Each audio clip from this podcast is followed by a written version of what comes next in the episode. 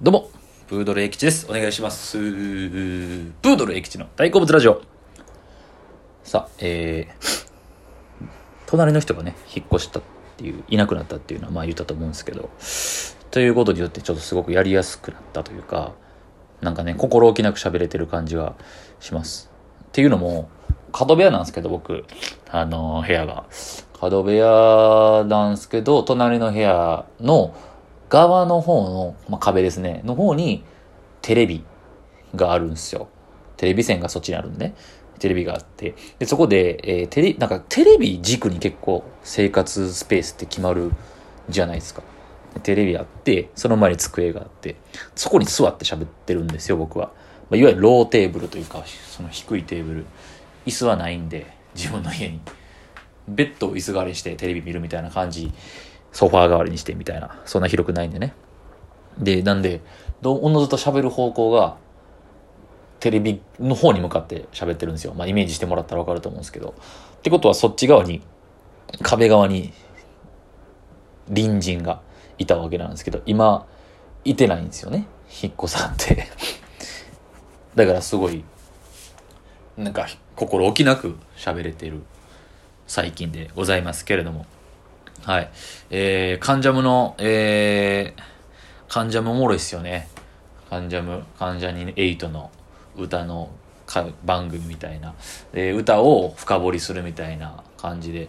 で、毎週見てるわけじゃないんですけど、今回のやつがすごく面白くて、 Creepy Nuts っていうね、ヒップホップユニット、大人気ユニットの、が、えー、と、まあ言うたら、ヒップホップの名曲特集みたいな。日本の、日本語ラップの、みたいな感じやったんですよ。それはすごいおもろくて。はい。僕もは、そのヒップホップ好きだったのは、ほんま最近なんですけど、その、いわゆるなんかこの、J-POP で、えー、真ん中でっていうかよりかはなんかちょっとこうなんかまあヒップホップ好きの人が知ってるみたいな感じ、まあ、フリースタイルどっちが先なんですかね？フリースタイルダンジョンとかを生み出してみたいな。まあそれをめちゃくちゃ詳しいわけじゃないんですよ。ほんまにフリースタイルダンジョンの番組しか知らないみたいな。もっとコアな大会とかは全然知らないんですけど。とかから入ったりとかして、まあ音源聞いてみたいな。で、結局まあ僕のこの性格じゃないですか。おしゃれ大好き人間じゃないですか。なのでヒップホップの聞くのもおのずとちょっとおしゃれ系の感じの方に行き着いて、みたいな感じなんですよ。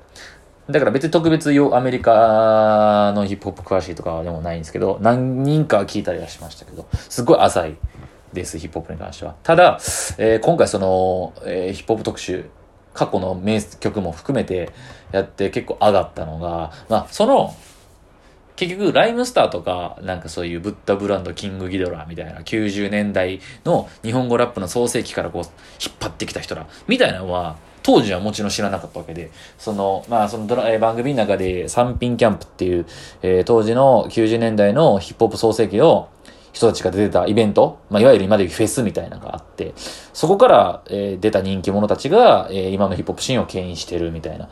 まあ、今だから年齢で言ったらみんな40、50ぐらいの人たちですよね。はい。で、その人たちのことはリアルタイムで知らなかったです。小学生でもちろん生まれてはいるんですけど、全然そんな聞くが環境じゃなかったです。ただ、中学、僕らが中学ぐらいの時は結構ターニングポイントだったなっていう、あの、ヒップホップの人らが J-POP のメインストリームというか、ミュそのチャートに入ってきたというか、だからその辺はやっぱめっちゃ聞いてたんですよ。だから、その時の感覚ってやっぱすごいのが、ヒップホップをみんな聞いてる、選んで聞いてるって感じではなかったぐらい、J-POP の表舞台にヒップホップの人たちが現れた時期だったと思うんですよね。だからすごい個人的にめっちゃ上がっちゃって、興奮して、そう。だほんまにヒップホップ好きな人は、ライムスターとか、その、ディキングドラとかのことを知ったんですけど、僕は後からほんまにここ何年かで知ったぐらいの感じなんですよ。浅いんで。ただ、浅い深いとかじゃなく、いいレベルでの、僕が中学生、だから2000年代の入っての、2000僕中学生は2003年、2004年、2005年なんですけど、その時のヒップホップが、正直、正直セールスとか、まあ比較するのは難しいですけど、この2020年代と2000年代を比較するのは難しいですけど、セールスとか商業的に言えば、正直あの時期が一番すごかったですね、シンプルに。今、 Creepy Nuts がそれを引っ張っているたりはしますけど、って考えた時に、その時の感じ、思い出しちゃって。まあ、いわゆる、ケツメイシ、えー、 RIP SLYME、はい。そして、えー、個人的に僕大好きだった、あのね、 SOUL'd OUT。そう。で、 KREVA が、 KREVA まあ、この辺、まあ、 KREVA も大好きで、えー、僕、弟がいるんですけど、弟が結構ヒップホップ好きで、今も好きなんですよ。で、 Creepy Nuts のライブに、えー、僕、3年前ぐらいに一緒に行ったんですよね。弟と唯一行ったライブじゃないですかね。梅田のクラブクワトロで行ったんですよ。その時はマジで今ほどの、まあ、もうフリースタイルダンジョンでモンスター経てたんで、人気ではありましたけど、ある指定が。ただ別に今ほどのオールナイトニッポンもやる前やし、今ほどのど、ど売れする前ぐらいの感じやって、なったんですけど、まあそれぐらい今弟が好きで、弟ね、そうですね。で、えー、 SOUL'd OUT、KREVA、そうですね。まあ、 RIP SLYME、えー、ケツメイシってズバ抜けて売れてたじゃないですか、正直。夏の思い出。楽園ベイベー。まあ、夏の感じで必殺。だってすごいですよ。だって、 RIP SLYME の楽園ベイベーって2002年なんですよ。あれもう20年前ですからね。あれの色あせなささ、えぐいっすよね、マジで。えぐい。なんかす、今聞いてもなんか新鮮に感じるというか、イントロから。そう。で、まあ、おもろかったですね、番組の中でその、ケツメイシ。ケツメイシがこう結構変えたところで言えば、J-POP にしたというか、はい。歌えるんですよね、ケツメイシって。はい。ケツメイシ、サビで歌うみたいな感じも実は新しかったし、しかもそれを成功させたっていう意味で、ヒップホップ、だからさっきも言いましたけど、ヒップホップを選んでわざわざ聴いてるっていうじゃないぐらい J-POP のど真ん中で売れてたから、ケツメイシが。そういう意味ではすごい功労者ですよね。すごいですよね。そう、あ、ほんでソールドアウトよ。ソールドアウトが中学生ぐらいですか。僕2003、そうですね。ソールドアウトのかっこよさがエグかったんですよ、当時。正直、今聞いても、まあ、まあ、なんか極端な、な語弊あるかもしれないですけど、何これみたいな。何この人？ちょっとおもろかったんですよ。おもろさもあったんですよね。あの、MC のディギー・モーの言い方と歌い方がおもろくて、でも今考えたら唯一無二なんですよ。あの歌い方とか声とか、その、韻の踏み方とかって、今でもいないんで、オン、なんか、それこそタレント性とかそういうことなんかな？オンリーワンというか。いや、マジで、お、おもろいって言ったら失礼ですけど、その感じはありました。なんか、何こん、なんじゃこれみたいな。でもかっこいい。癖になるし。韻の踏み方が独特。とりあえず日本、なんか日本語なのか英語なのかわからんみたいな。うん、でも歌いたくなるんですよね。真似したくなるっていう意味では、革命的でしたね。えー、ね、ソールドアウトが。はい。あの、東京通信とか、To All the Dreamers とか、ぜひ聴いてほしいです。ウェカピポとか、もうマジで。大で、クレバですよ。クレバもだから愛知文博っていうのが2005年。2005年が確か愛知九博が実はあった年なんですよね。愛知県で。それも彼、絡めて愛知文博。愛知文博と、次のアルバムぐらいまでめっちゃ聴いてました。